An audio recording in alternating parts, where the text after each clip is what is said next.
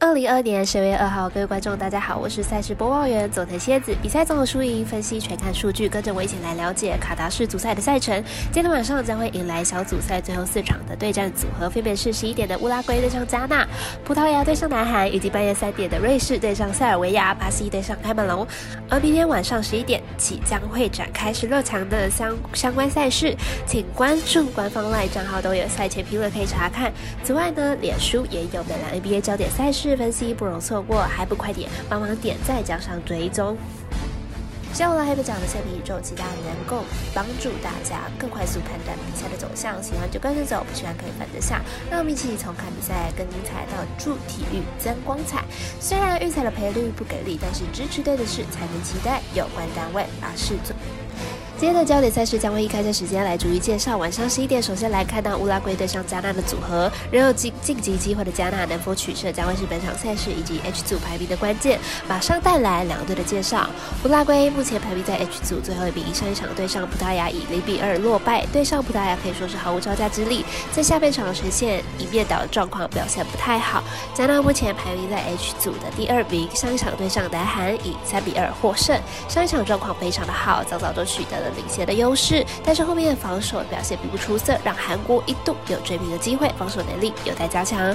两队在上一场比赛呈现两种不一样的态度，一队以进攻为主，另一位另一队则是防守。以积分来看，加纳只求踢和，但最不会防守的就是加纳，看好本场会形成互攻球门的局面，总分大于二点五分过关。我们身边的咖啡店员爱石头推荐这场比赛总分大于二点五分。十一点的另外一个组合是葡萄牙对上南韩，求二胜欲望强烈的南韩遇上同样需要追求分组第一的葡萄牙，本场可能是精彩的进攻式足球对决。来看一下双方的状况评估。葡萄牙小组赛取得二胜，已经率先锁定一个晋级的名额。球队今天状态出色，C 罗发挥进攻端助力，帮助球队进球。球队共打入了五个进球。南韩目前在小组的倒数第三名，球队本场必须取胜才有机会晋级。阵中呢，球队有球星孙孙兴敏被严加的看管，表现机会并不多，球队也因此损失了大好的晋级机会。葡萄牙在已经锁定了晋级名额的情况之下，本场应该。是不会到太积极的进攻，会以防守为主要的战术。加上南韩球星孙兴敏本届并没有太多的表现，葡萄牙应该也会以孙兴敏为第一个看管的对象。南韩恐怕也是难以有所作为了，因此看好葡萄牙本场获胜。我团队分析师福布斯巴推荐葡萄牙两分克胜。半夜三点的剧组赛事，首先来看到瑞士对上塞尔维亚，积分领先的瑞士会采取何种策略，将会是本场的关键。因为小组第二队队有机会，来看一下两队的状况评估。这场比赛是世足杯小组赛特别的第三轮比赛。这个小组中，巴西已经取得了二胜，确定晋级了。剩下一个晋级名额将会由剩下三队——瑞士、卡梅隆、塞尔维亚决定。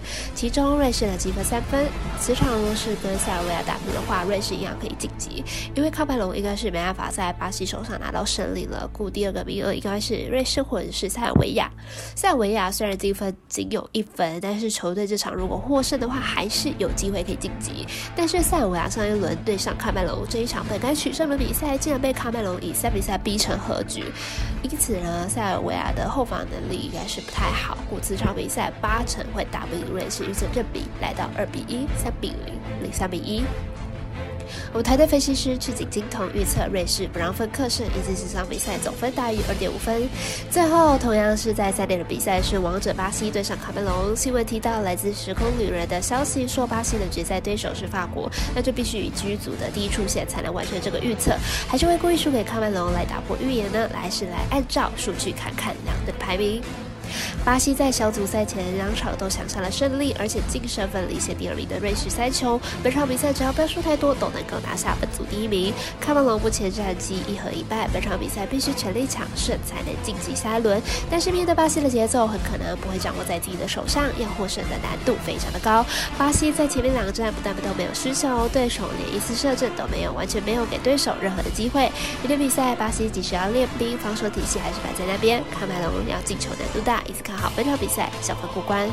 以上节目内容也可以自行到脸书、IG、YouTube、Podcast 以及官方赖账号 Boom 等搜寻查看相关的内容。另外，申办合法的运彩网络会员，请记得填写运彩经销商证号，不怕中哎晚开盘，因为网络投注超方便。有疑问可以询问全台的运彩店小二。最后提醒您，投资理财都有风险，想打微微，仍需量力而为。我是赛事播报员佐藤蝎子，我们下次见。